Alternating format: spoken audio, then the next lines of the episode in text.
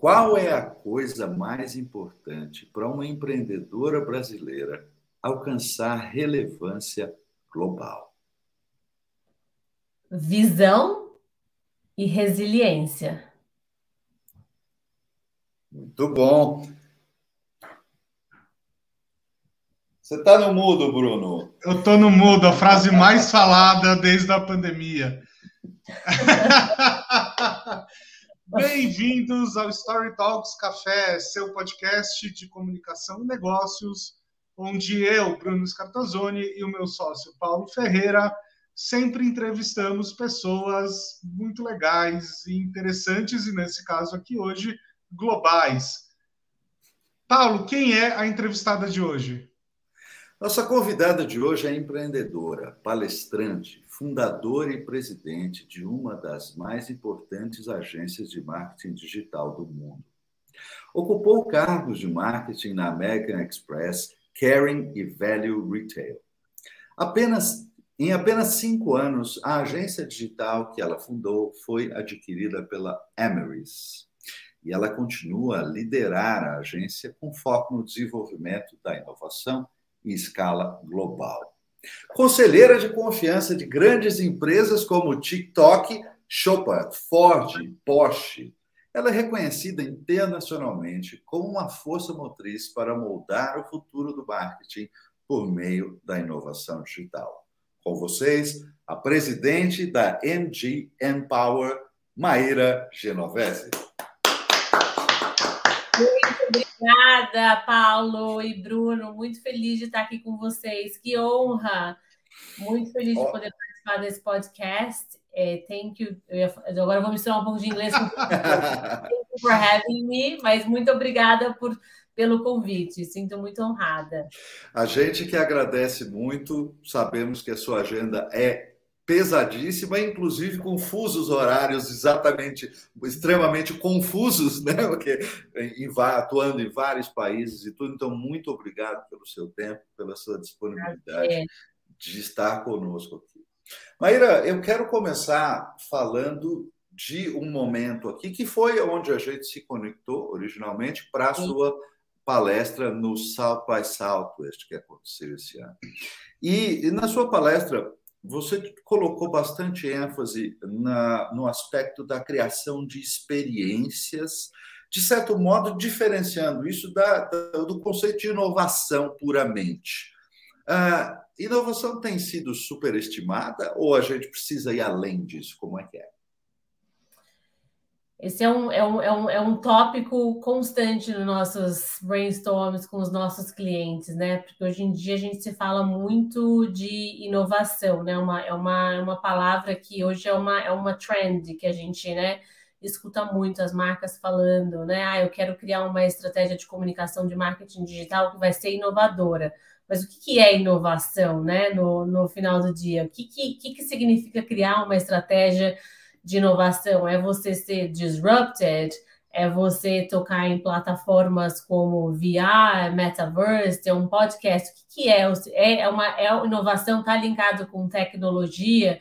Então, acho que falta um pouco hoje em dia do entendimento do que é inovação, porque todo mundo quer inovar, mas não necessariamente entende o que é se inovar. Porque inovar hoje é uma coisa que eu falei muito no South by Southwest, né? Inclusive, o Paulo, a gente conversou muito sobre isso durante o meu treinamento que inovação ela não está necessariamente linkada com a tecnologia, né?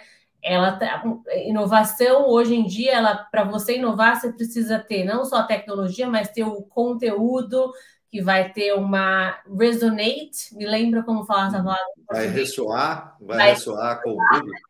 Com, com, a, com, a, com a sua audiência. É, criar experiências que vão criar uma memória, uma memória vendo aquele conteúdo.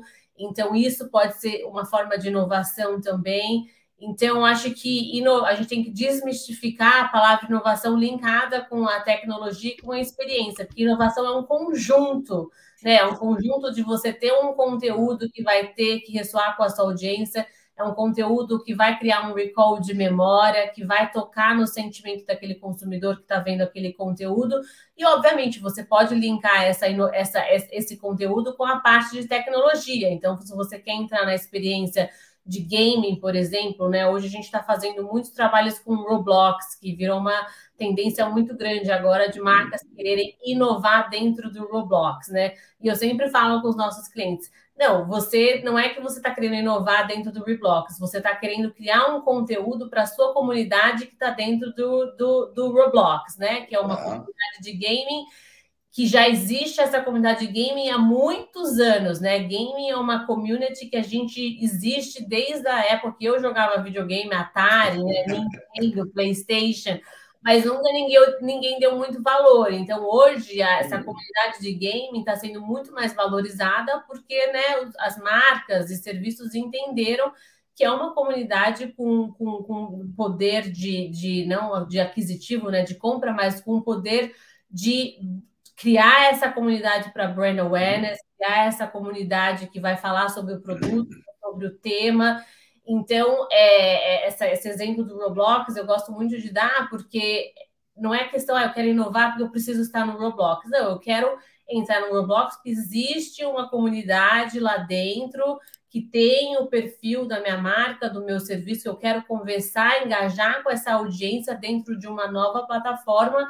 E para isso você, né, de uma maneira você vai estar inovando junto com uma tecnologia, mas que precisa ter o conteúdo correto dentro do Roblox, porque não adianta nada você querer inovar e entrar dentro do Roblox, mas fazer um conteúdo que não vai criar... Que não tem nada a ver com a plataforma, com aquele, com aquele uh, ambiente, na verdade, né? Exatamente. Eu, eu acho muito legal a coisa que você colocou na sua palestra, que você trouxe agora aqui de novo, que é esse aspecto da conexão. E você exemplificou isso na sua palestra de uma maneira muito legal, que foi mostrando a sua conexão de, de da, da, época da sua adolescência com a turma da Mônica. Né? E, e, a gente tem essas conexões com personagens bem construídos, histórias bem construídas, e isso também se reflete no universo gamer, que eu não faço parte dele, mas o Bruno sim, o Bruno é muito envolvido no universo gamer. O Bruno sabe muito bem do que a gente está falando. Sei, Exato. Sei. Roblox não muito, mas o, o resto sim. Legal.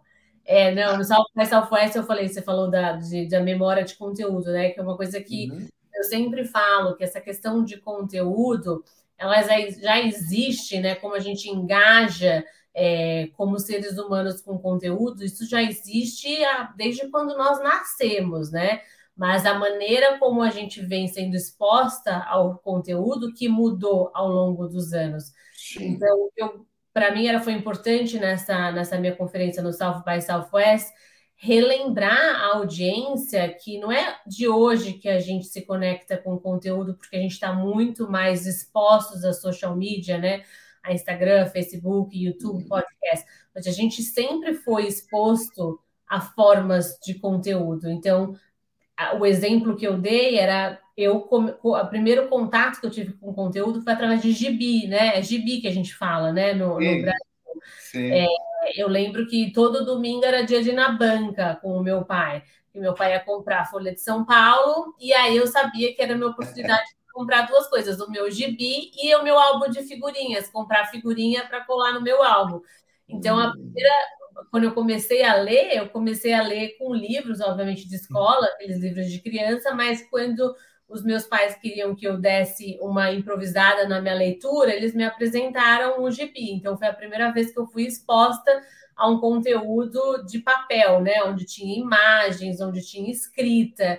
Uhum. E é, a gente tinha o tio Patinhas, a, a turma da Mônica, o Cebolinha Magali, mas eu sempre me encantei pela história é, da Mônica. E hoje, eu, até hoje, eu, eu tenho essa, essa, esse, essa, esse relacionamento com a Mônica muito forte dentro de mim. Eu acho que eu até brinco que a Mônica, o conteúdo que eu, que eu, eu absorvi lendo né, as histórias do, do Maurício de Souza, que me ajudou muito na formação de quem eu sou hoje. Quando eu falei, quando você fazia a pergunta de resiliência, né? É uma coisa que a Mônica tinha muito. E eu não só tinha essa questão da Mônica do dente, que a gente era muito, eu era dentuça igual até pior que a Mônica. Então eu era, eu era muito bullet na escola. É, eu chegava na escola, todo mundo meio que fã da, da maneira como eu, como eu, a minha aparência, o meu dente. Eu tinha que ficar constantemente é, me brigando para me proteger, para eu proteger eu mesma, né? E entender que a minha aparência não ia, não ia definir a pessoa que eu era, o que eu seria. E aí, lendo a Mônica, ela me dava essa, essa resiliência, essa força de falar, tá, né? Você não precisa aceitar esse julgamento. Vai lá e briga, vai lá e questiona. Então, hoje eu achei interessante falar isso no South by Southwest, porque foi a uhum. primeira forma de conteúdo que eu tive acesso e que eu trago comigo é, até hoje, né? Então, acho que essa questão do conteúdo que cria memória, o recall, que resonate, é muito, é, é muito importante hoje em dia é, para qualquer tipo de, de conteúdo, seja de marca, de serviço ou de notícias. Muito, muito legal esse, esse exemplo. Deixa eu voltar um, um, pouquinho na questão da inovação e vou contar uma história e vou fazer uma pergunta. Eu e o Paulo, a gente trabalhou muitos anos em agências aqui no Brasil e tal. E dentro de agência, pelo menos no nosso mercado brasileiro, existe uma certa piada interna, né? Que todo cliente sempre pede inovação, mas se você não mostra um case onde alguém fez antes, ele se sente inseguro, né? Boa. Né? É... Então, quer dizer, as pessoas querem inovação desde que alguém tenha trilhado esse caminho antes. Inova, mas não muito. Como é que... É? Inova, mas não muito, exatamente. Isso é no Brasil, e a gente sempre tem uma, uma certa ideia, né, talvez até falsa, ah, de que no exterior, de que em mercados mais maduros, os clientes são mais uh, corajosos e tal. E você que está nesses outros mercados, como é que é aí? É igual no Brasil? É diferente? É igual, não muda nada, só muda o time zone.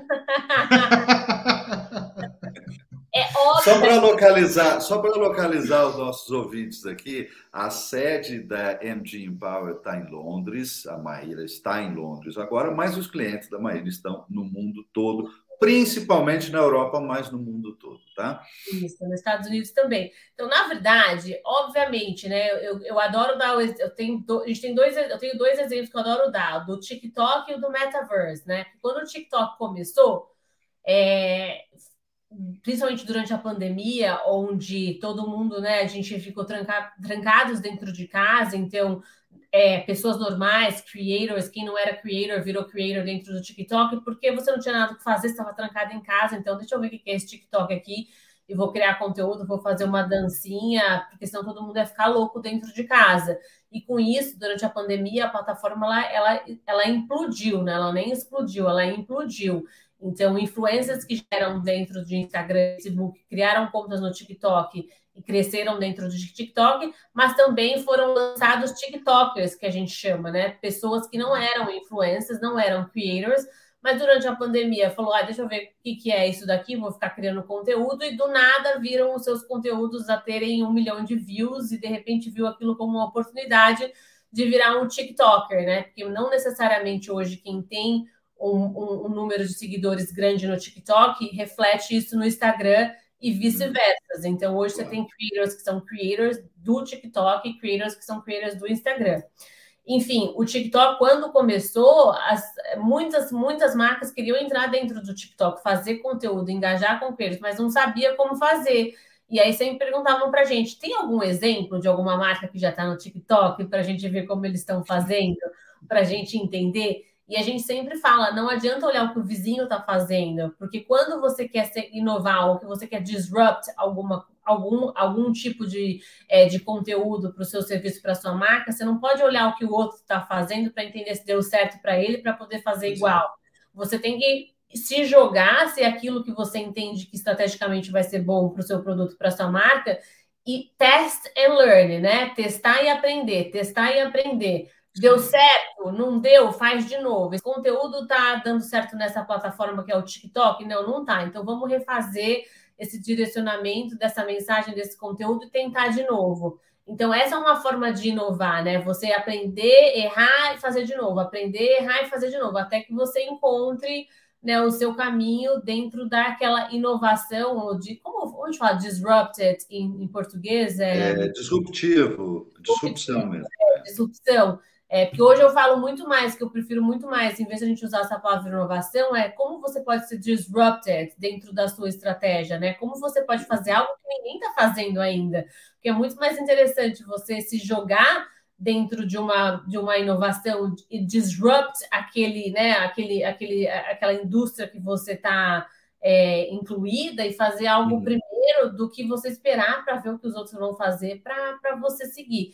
Então, obviamente, né, por exemplo, Metaverse, é, muitos nossos clientes estão querendo entender o que, é o Metaverse, como que eles vão fazer para navegar dentro do Metaverse, como vai fazer essa questão do avatar, né?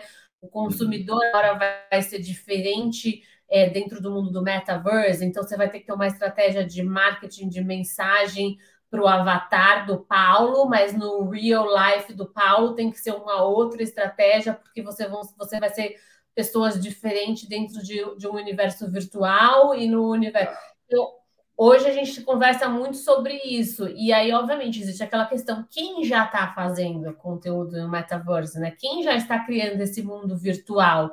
É, para a uhum. gente ver, para a gente ver se a gente pode fazer também.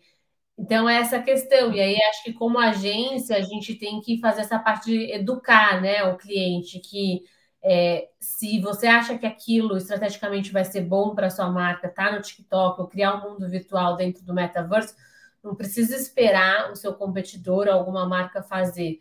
Você tem que encarar e fazer, mesmo que seja o primeiro.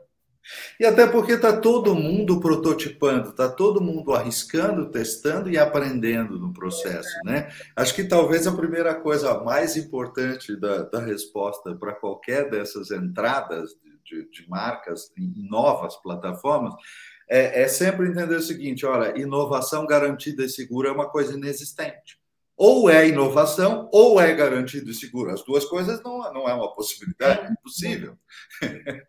Exato. Agora, Maria, eu não posso deixar de, de, de prestar, tentar prestar aqui um serviço, digamos, para nossa, para os nossos ouvintes, que tem é, muito, uma certa diversidade aqui, gente interessada em comunicação, interessada em negócios, influências, gente que quer é, é, estimular suas, suas marcas ou suas presenças digitais. E você está num ponto muito relevante exatamente no meio disso tudo.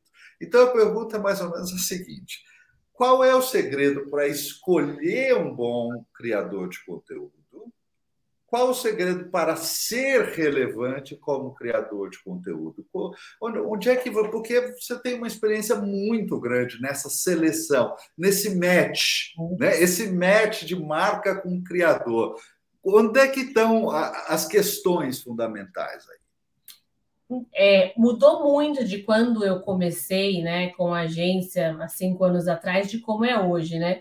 E eu sempre adoro dar o exemplo da, da Camila Coutinho, né? Que eu, eu trabalhei com a Cami é, no início da, da, da, existência da minha agência. A Camila era uma das dos talentos que a gente representava. E na época da Cami, a gente está falando de seis anos atrás, a gente era, né, o criador, o influencer, como fazer parceria com marca, era uma coisa muito nova ainda, que estava uhum. todo mundo entendendo como navegar né, essa relação entre marca e criador e vice-versa. E, e, na minha época, seis anos atrás, que nem é muito longe, a gente está falando só de cinco, seis anos, é, é, é um período de evolução dessa indústria muito curto, a gente tinha apenas três métricas, né? Que era o número de likes, comentários e quantos followers você tinha como criador. Então, a marca, o que, que ele buscava? Ela buscava em, trabalhar com influenciadores que tinham maior número de seguidores, porque era aquilo que tinha como relevância trabalhar com o criador. Então, ah, tem um milhão de seguidores, então é esse, é esse talento que a gente vai trabalhar. O de 10 mil, ai, não quero nem saber de só tem 10 mil, 20 mil, não, eu quero o de um milhão. E foi quando eu comecei a trabalhar com a Cami, né? Que eu lembro que é todas essas meninas que tinham um milhão, nossa, essa época era assim, para eles foram o auge, né? Porque assim, era o mundo inteiro querendo trabalhar, né? No caso da Cami, com a Camila. E não era só o Brasil, era global, porque era pouquíssimos talentos que já tinham um milhão de seguidores, né? Então, quem tinha, as marcas estavam procurando no mundo, quem são os talentos que têm um milhão. É, e conforme a indústria foi evoluindo né, e as métricas foram mudando, o Instagram, YouTube foram é, abrangindo como você faz a parte toda analítica né, de, do conteúdo para entender conversão, entender impressão, número de views, é, likes, engajamento. Então, isso tudo evoluiu muito. Então, hoje em dia, é, para você, uma marca, escolher o criador certo, não, é, não basta só você ter o data, né? O analítico. Então, assim, obviamente, o analítico ele ainda ele é muito importante.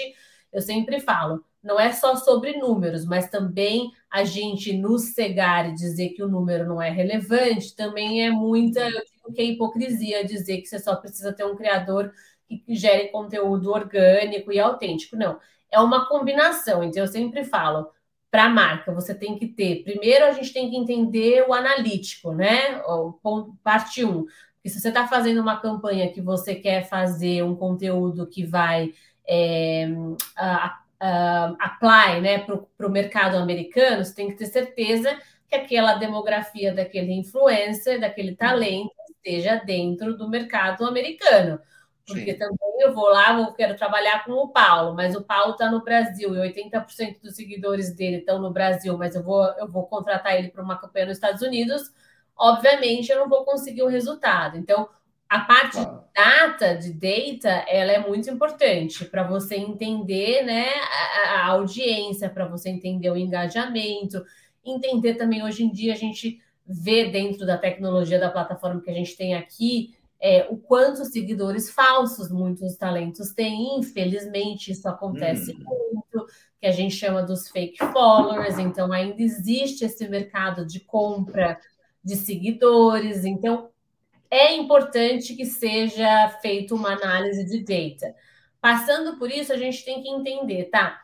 Esse conteúdo desse, desse, desse talento é um conteúdo que ele passa autenticidade, ele tem um conteúdo que resonate, né, que ressoa com a marca que a gente vai contratar para ele estar tá falando sobre a marca ele já fala sobre esse assunto. Por exemplo, a gente está fazendo uma campanha sobre menopausa agora, com produto de menopausa, que é tá. super específico.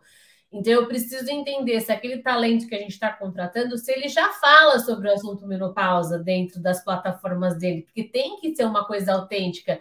Tem que ser um conteúdo orgânico. Eu não posso contratar um talento que eu vou jogar ele lá para falar sobre menopausa, mas ele nunca falou, porque a audiência dele vai falar: não, mas calma aí, o que, que ela está falando sobre menopausa? De onde vem esse assunto? Exato. Esse assunto que essa pessoa nunca falou. Então, toda essa questão do, de entender, tá? Esse, esse talento falou já sobre esse assunto? Ou porque eu preciso engajar com a comunidade daquele talento. Então, se eu quero falar sobre menopausa, eu preciso ter certeza que em algum momento, né, dentro do conteúdo daquele talento, ele falou sobre isso, para engajar com a audiência e criar a questão do community building, né, que a gente fala que é tão importante. Então você tem que entender isso. E aí o terceiro ponto que eu sempre falo é entender o brand fit, né? Porque não basta só a marca querer trabalhar com o Paulo. O Paulo também tem que sentir excited de trabalhar com a marca. Então, acho o que alinhamento aí das um alinhamento, porque eu quero que seja uma parceria de duas de duas vias, né? Que eu queira trabalhar com você, mas que você também se sinta é, engajado a querer trabalhar com essa marca, porque aí é onde a gente vê o grande sucesso das parcerias, né? Porque hoje em dia um talento que queira trabalhar só por conta do FII que está sendo pago é onde a gente vê que não existe, você não consegue fazer um relacionamento a long term. Então, quando você vê que o, o criador está muito, nossa, meu Deus, que marca incrível, eu adoro esse produto, já usei antes. Nossa, você quando consegue... tem uma relação real, né, de verdade. É, a química, aquilo você consegue estender para para long term. E o vice-versa, na verdade, com o criador, é ele é exatamente isso que eu estou falando. Ele, ele entender que não é só porque tudo que chega no e-mail dele como oportunidade ele tem que fazer, né? Então, uhum. para o influenciador manter aquela comunidade que ele já criou dentro das plataformas dele, é muito importante que ele passe que, olha, community, né? Minha comunidade, eu, obviamente, eu sou um criador, eu faço conteúdo que às vezes são pagos, mas eu faço aquilo que realmente tem a ver comigo, com os meus valores, com os meus princípios, porque hoje a comunidade, né, principalmente os Gen né, os millennials também, eles, eles buscam essa questão da, da do, do, verdadeiro, né, do que é verdade, do que é real. E eu, de novo, falando bastante da Cami aqui, mas esses dias eu até mencionei para ela que incrível a maneira como ela está fazendo conteúdo hoje em dia. Ela vai nos stories e fala: gente, hoje eu estou aqui, eu vou gravar conteúdo pago da Lindet, eu vou gravar conteúdo pago disso. Ela já fala de quem ela vai gravar e que ela vai passar o dia é, fazendo conteúdo pago, que ela vai Muito mostrar claramente, behind the mas ela já avisa e no fim ela fala: Mas eu estou fazendo porque eu amo esse chocolate, eu como Sim. desde que eu sou pequenininha, então para mim. E ela mostra o behind Então, quando ela vai para o YouTube ou para o feed do Instagram falando sobre aquele produto, a comunidade dela já sabe, é pago, mas é verdadeiro. Ela está fazendo isso, mas ela gosta, uhum. ela já avisou antes. Tá. Então, eu acho que é, quanto mais autêntico e verdadeiro o, o creators, é, né, o criador, ele, ele passa a ser dentro do conteúdo que ele cria, mais engajamento ele vai ter, e com certeza, tendo mais engajamento, vai ter mais procura também de marcas, porque hoje a marca procura engajamento que seja verdadeiro. Então, acho que seriam esses os meus, é, é a, a, o meu, a minha opinião. Bom, eu não posso deixar, eu não posso deixar de, obviamente, mandar um beijo enorme para a Camila Coutinho, nossa amiga em comum, que inclusive nos colocou em contato e nos deu aqui a oportunidade é, de estar aqui hoje com a, com a Maíra e um exemplo de uma criadora de conteúdo é, relevante globalmente, com resultados é. assustadores. Não tem outra palavra. Então, assim... então queria, queria emendar esse assunto aí para fazer uma, uma pergunta. É, Maíra, você trabalhou já né, com criadores brasileiros, com criadores internacionais. E tem alguma coisa que os criadores brasileiros fazem que pode, que assim, que é referência no mundo, que é visto de uma maneira diferente, ou, é, ou esse é um mercado que já está todo mundo mais ou menos igual? Olha, uma coisa que o Brasil hoje está muito, que, que os mercados olham muito, é conteúdo de meme no Brasil. Hum. porque meme é uma coisa que é meme que fala em português, né? Sim, é, é, isso, exatamente. Memes no Brasil é uma coisa que já acontece há muito tempo, né? Há muitos anos, não é uma coisa nova, memes no Brasil. Só que na, nos Estados Unidos e na Europa é uma coisa que ela não é tão nova quanto no Brasil. E o Brasil acaba sendo referência para conteúdo de meme. É muito engraçado. A gente sempre, quando tem brainstorms, a gente e agora marcas, a gente tem um cliente que é um, um dating app que chama Bumble. A gente está fazendo muito conteúdo para Bumble com memes, e a referência deles veio de memes do Brasil. E no Brasil fazem um canal que só fala sobre aplicativo de, de relacionamento. E aí a ideia que eles tiveram de fazer essa questão de meme, é, conteúdo de meme com criador de meme, veio de uma inspiração brasileira. Então, assim, no Brasil, hoje em dia, essa questão de meme é muito forte aí. Assim, tem muitos, muitos. O TikTok, por exemplo, que é o nosso cliente, a gente aciona memes mensalmente no Brasil com, a, com o TikTok. Olha só. Então, vou, então vou contar uma, uma história para você, para você ver que isso não é também novidade no Brasil. A gente faz meme há muito tempo, só que de outras maneiras. É, nas últimas eleições da Folha de São Paulo, lançou uma série de podcasts que eram cada podcast falando de um presidente brasileiro, desde lá do começo da República, né? E eu escutei tudo. E uma das coisas interessantes é que tudo que a gente já viveu no Brasil, que a gente acha que é novo, na verdade já aconteceu duas, três vezes antes. Tudo, absolutamente tudo. Inclusive a parte dos memes, porque desde o primeiro presidente brasileiro é, eleito, desde o primeiro presidente da República, é, já existia marchinha de carnaval criticando uh, o governo, tirando o sarro do governo, que era o meme daquela época, né? É então, então acho que essa coisa da piada, do humor, é da cultura brasileira, só, só vai mudando o jeito. Comédia, por exemplo, né? a gente faz é... muita coisa com, é, com conteúdo de comédia no Brasil para o TikTok. É, a gente começou com o Whindersson Nunes fazendo com o TikTok há quatro anos atrás, né? Fazendo uhum. conteúdo quando o Whindersson já estava no TikTok, ninguém ainda estava no TikTok, ele foi um dos Sim. primeiros brasileiros a entrarem. O TikTok viu os conteúdos dele, entrou em contato com a gente, falou quem é essa pessoa criando esses conteúdos incríveis de comédia dentro da plataforma, que era uma plataforma de, é, de música, de dança. Ele entrou lá e ele realmente foi um disruptor dentro da plataforma de fazer conteúdos de, de, de comédia. Então, essa questão da comédia também no Brasil é muito benchmark para o resto do mundo, não tem igual.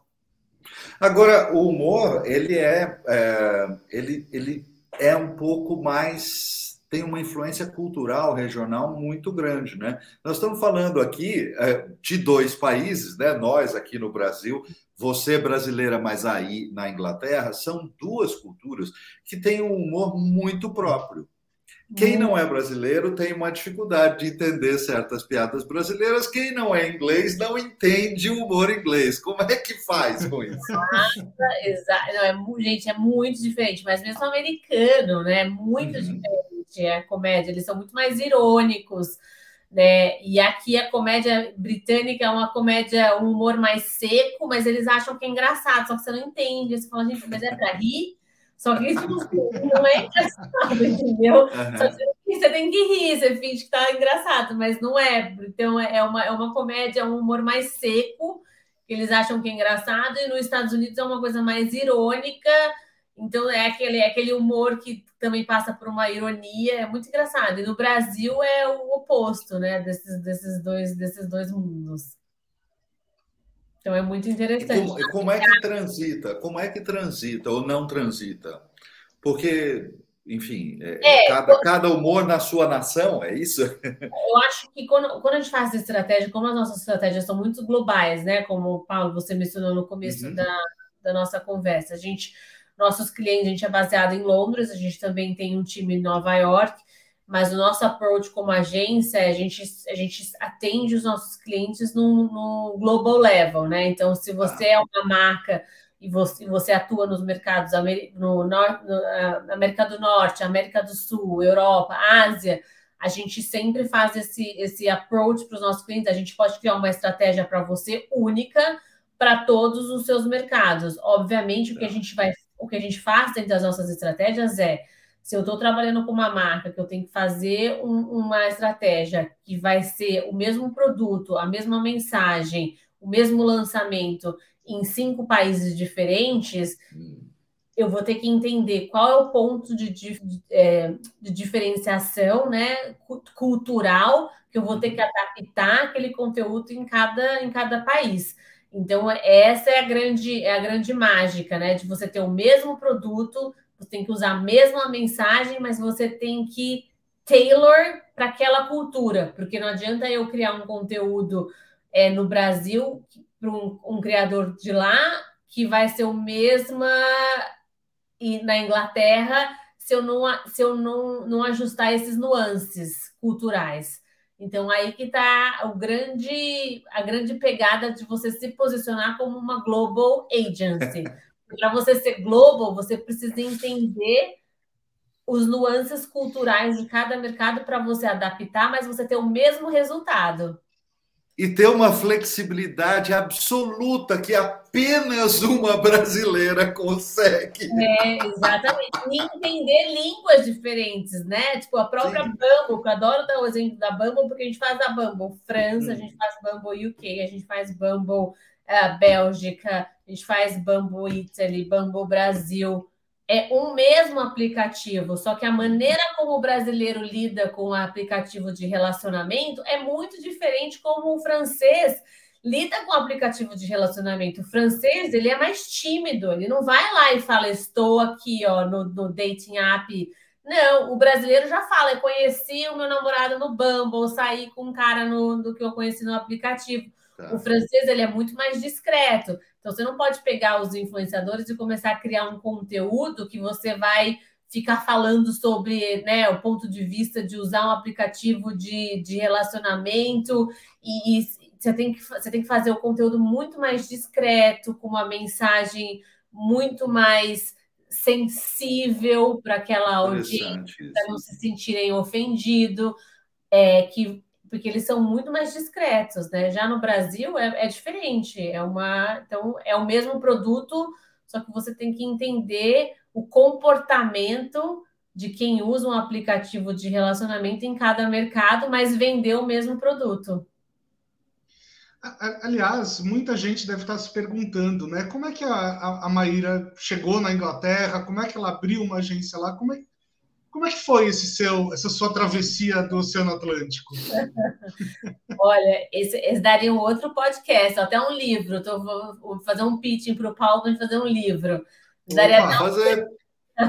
Esse daria até um, dar um livro. É uma, eu já estou aqui há 17 anos, né? Bastante tempo. E, é, e, é, e essa pergunta, Bruno, eu, eu recebo ela assim, muito. Muitas pessoas me perguntam isso, porque às vezes elas. Né, você vê de longe hoje, né, onde está a agência, né, é, o, que, o que se tornou, a, o que a gente faz como sendo uma agência global, os clientes que a gente tem, é, existe essa percepção de que as coisas aconteceram do dia para a noite, né, e não foi do dia para a noite. Eu tenho 17 anos de história é, da Inglaterra, então eu sempre acho muito importante pontuar isso, é, quando o Paulo fez a pergunta visão e resiliência, porque para chegar até aqui, teve que ter muita foco na visão e na resiliência. Então, eu sempre falo, para quem quer ter sucesso internacionalmente, não adianta falar que vai mudar para os Estados Unidos ou mudar para Londres ou para a França, que as coisas vão acontecer num prazo de um ano, porque não vai, eu preciso ser realista, né? Existe uma trajetória uhum. que a gente precisa sempre, eu preciso sempre olhar para trás e entender que foi né, através de uma jornada, de uma trajetória que me trouxe até aqui. Eu sempre tive um sonho de morar fora vida inteira, desde pequenininha. Eu sempre tive um sonho de, de ter uma carreira é, internacional.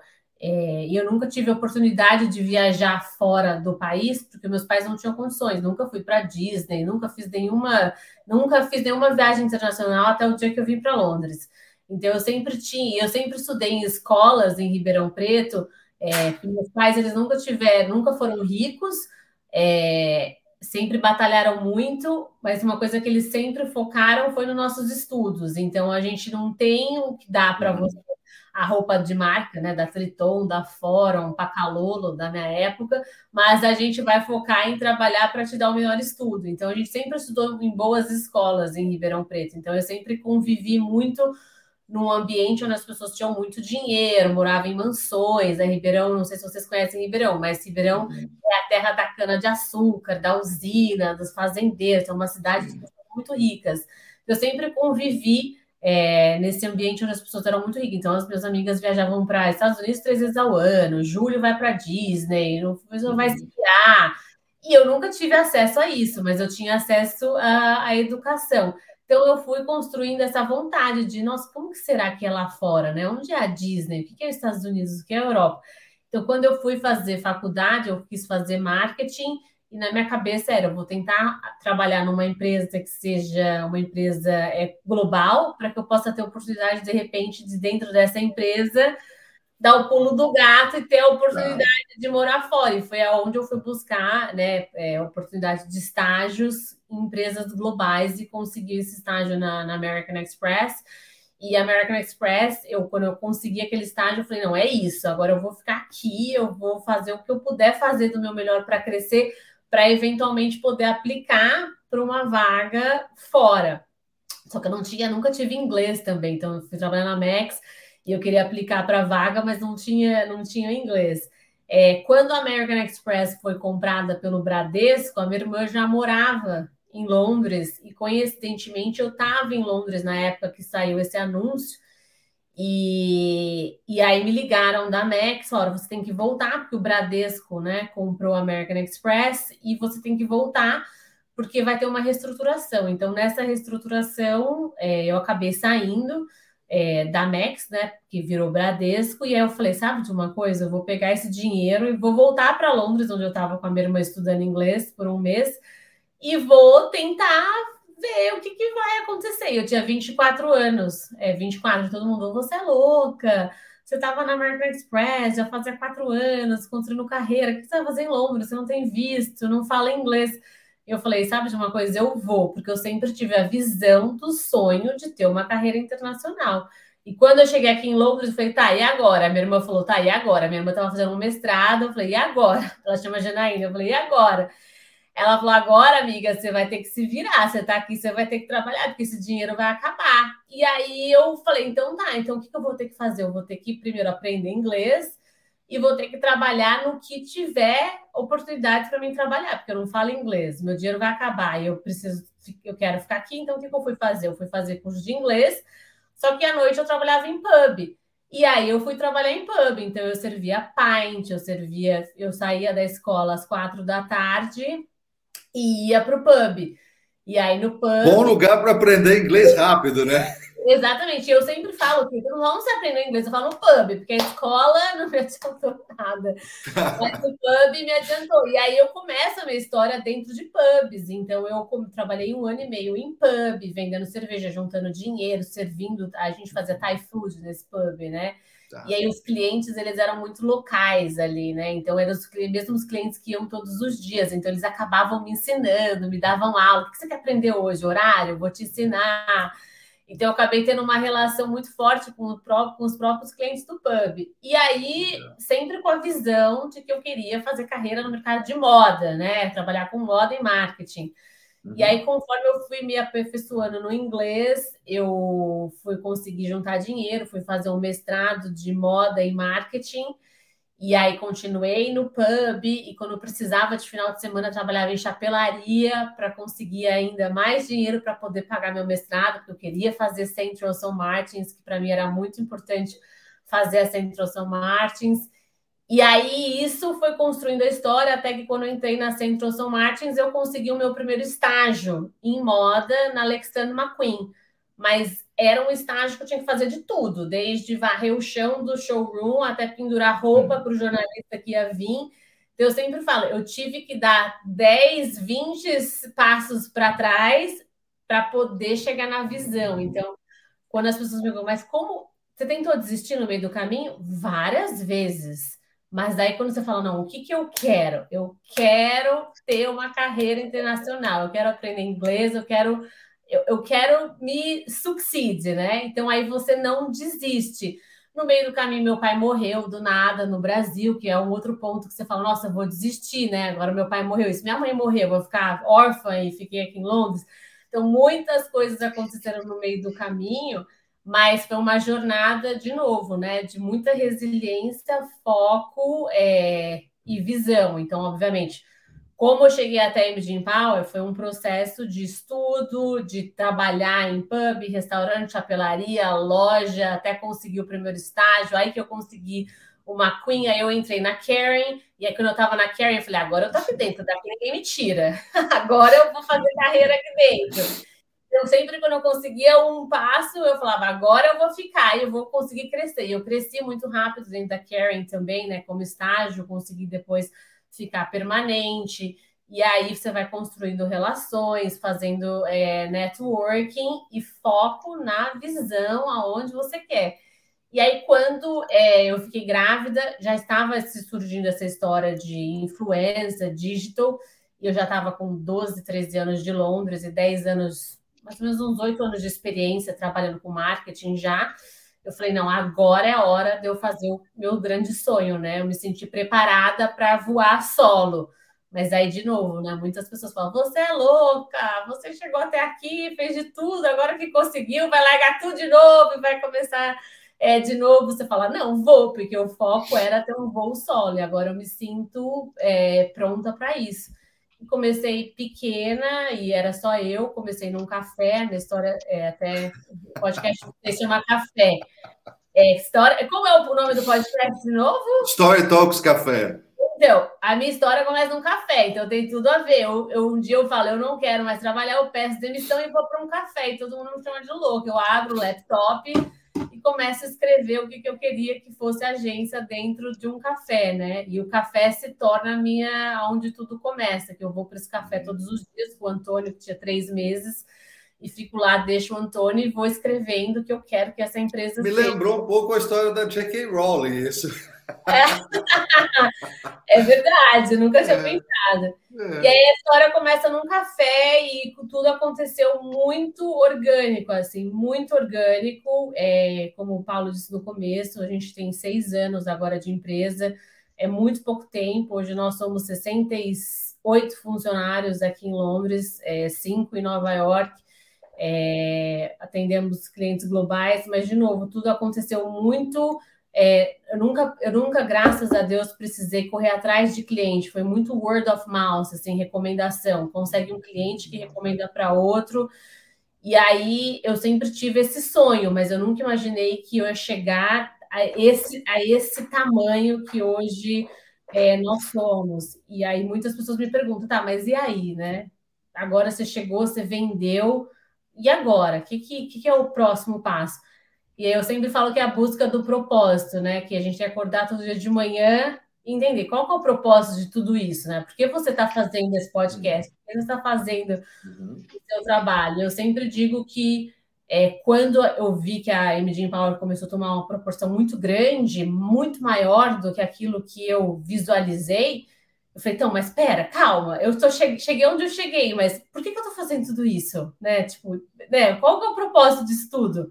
É o dinheiro? Não, não é o dinheiro, porque eu nunca fui uma pessoa que foi é, ligada, foco no dinheiro, né? O dinheiro eu sempre falo que é uma consequência uhum. do que você faz, né? Se você é passionate, tem paixão para aquilo que você faz, você se dedica, o dinheiro é uma consequência, ele vem, né? O dinheiro nunca pode ser a, a primeira, o seu primeiro objetivo. O objetivo, é, não é um objetivo válido, é um não, resultado. É, não, é um resultado, exatamente.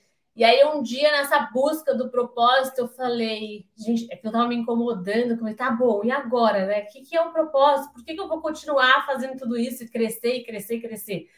E aí, um dia, depois de muitas reflexões, eu entendi que o propósito da MD Empower já fala pelo próprio nome, né? Tipo, Empower é empoderamento. Então, hoje, se você me perguntar qual é o seu propósito, meu, meu propósito é empoderar pessoas. Quem são essas pessoas? São os meus funcionários, em primeiro lugar. Uhum. Porque eu quero empoderar sonhos, porque os meus sonhos foram empoderados por muitas pessoas que passaram meu caminho aqui em Londres. Muitas pessoas me deram chances, entenderam o meu sonho, estenderam a mão e me deram a oportunidade. Então, eu faço isso hoje com os meus funcionários. Então, se vocês vierem para Londres, vocês vão ver. Eu tenho francês, italiano, grego, japonês, americano, negro, gay é, pretos, ó, desculpa, eu falei errado. É... Que é justamente a ideia de uma empresa é. global que tem um entendimento global, senão não tem. Né? Exatamente, né? exatamente. Então tem essa diversidade, diversidade, e hoje, quando eu vejo currículo, obviamente eu vejo experiência, mas eu estou muito mais interessada nas histórias das pessoas, né? Como eu posso ponderar a sua história e o seu sonho através da sua experiência? Então, hoje a Medin Power, ela é, ela é esse é o grande propósito, né? Uma agência global para dar uma oportunidade global, para ter uma diversidade de funcionários e, obviamente, diversidade de clientes e empoderar é, todo mundo de uma maneira como eu fui empoderada durante a minha carreira, minha vida. Então, é meio que eu sempre falo, now I'm giving it back to the universe, to people. Não é mais essa é mais ou menos é, um brief, de deixar eu ficar contando aqui a história. Mas, olha, Maíra, não tem jeito. Agora, agora a gente tem realmente que colocar isso. Nós precisamos fazer esse livro, porque assim é, é, é inacreditável assim, a história é, é muito, muito bacana. Precisa fazer um livro. Meu conselho para quem quer ter uma carreira internacional e morar fora é isso. Você tem um sonho, você tem uma visão, então, foca nisso e não deixa nunca ninguém falar que você não pode, né? Tem essa coisa também, né? Muita uhum. gente vai falar que você não é capaz, que você não pode. Então, é assim, nunca, nunca ouça nada que as pessoas te falam, porque você tem que saber aquilo que você é capaz de, de fazer acontecer. Então, acho que essa é, é, o grande, é o grande, pelo menos o, o grande mantra para mim, para as pessoas quando me perguntam como chegou até aí, né? Então, é resumidamente. Não, e assim, é, é, a gente já conversou bastante, eu fiz o seu treinamento todo, mas é, neste momento, com esta narrativa que você colocou, ah, parece que o nome da tua empresa, Empower, ele ganhou um outro grau de significância para mim, entendeu? O Empower é essa própria história, é muito louco isso. É? Exatamente. Exatamente. Muito forte isso. Que legal. Muito legal, muito, muito inspirador mesmo. E eu acho que a gente está num momento no Brasil né, que, que a gente precisa de histórias inspiradoras, porque é tanta, muito. é tanta notícia ruim que precisa, a gente precisa conhecer algumas pessoas que deram certo. Assim, então, sim, sim. E outra coisa de notícias, eu sempre falo, é, notícia ruim a gente sempre vai ter, né? Mas como a gente tentar, eu sei que é muito difícil, mas tentar que é, a notícia de fora não afete o sonho que você tem dentro, né? Porque às vezes a gente sempre fala, né? Vamos dar o exemplo de, de político, né? De presidentes e ministros que às vezes vão muito contra aquilo que a gente gostaria que eles fossem, né? E a gente acaba usando aquilo como uma forma de eu não estou conseguindo realizar isso porque eu tenho um ministro que faz isso, ou porque eu tenho um presidente que faz aquilo. Então, como você não deixar que as interferências né, do que acontece que não está dentro do seu controle, porque não está, né? Dentro do seu controle, o ministro que você vai ter o tipo de presidente que está ali, o governador você não tem controle, o controle que você tem é de um voto, né? Mas seu voto dentro de milhões você não vai conseguir Ninguém decide sozinho, né? Decide sozinho, mas como não deixar interferências lá de fora afetarem o que você quer realizar como pessoa, como sonho. Então é uma outra coisa que eu sempre tive dentro de mim, né? O mundo pode estar desabando. O próprio, o próprio Covid, né? A pandemia, é, a gente tinha duas escolhas naquele momento ou entrar numa depressão, entrar debaixo do edredom, ficar comendo chocolate, ficar chorando, e agora o que, que vai acontecer? Ou arregaçar a manga e falar, tá, o que, que eu posso fazer dentro desse cenário que vai fazer com que eu continue podendo trabalhar, que os meus funcionários não percam empregos. Uhum. E aí a gente fala como eu posso ser inovadora ou disrupt dentro de uma situação que eu não tenho controle. Eu não sei quando esse vírus vai acabar, não sei quando a vacina vai chegar, não sei se eu vou morrer, não sei o que, que vai acontecer, mas eu estou viva. Enquanto eu estou viva, o que, que, eu posso fazer dentro dessa situação? E aí é onde a gente teve que se recriar. E a gente se recriou como? Trazendo live streamings para os nossos clientes. Olha, você não pode mais fazer o evento no Fashion Week, mas como a gente pode fazer streaming do seu show? Você não pode mais fazer um evento para lançar o seu novo creme, mas como a gente pode fazer um shop live streaming para você vender esse produto virtualmente? Então é onde você tem que se adaptar dentro das, da, da, da, da situação que você se encontra e não deixar com que a situação te, te faça com que você congele, que você fala, ah, tá, isso não tá como eu gostaria, então eu não vou fazer nada. Então, eu sempre falo, nunca deixe a situação do que, tá do que você não ter controle ser uma desculpa para você não fazer acontecer. É, é, é, até engraçado que algumas Poderoso pessoas... isso aí. É, é. E, e, é engraçado que algumas pessoas acham que fugindo do Brasil elas vão fugir de todos os problemas do mundo, né? Como se não existissem problemas em qualquer país, né? Agora, por exemplo, está acontecendo uma guerra aí, não do lado, mas relativamente perto. Hum. Afeta muito mais vocês do que a gente, enfim. Né? Cada país tem seus problemas. A Ucrânia está aqui do nosso lado. Tenho amigas minhas que ficam na paranoia que já fizeram a mala se caso a, a Rússia ataque algum dos, dos, né, do, algum dos países da Europa fora da Ucrânia, já vai pegar a mala e já vai para o Brasil. Porque o Brasil, a Austrália e o Japão dizem que se a gente entrar numa terceira guerra mundial, vai ser os países mais, mais seguros de se estar no momento.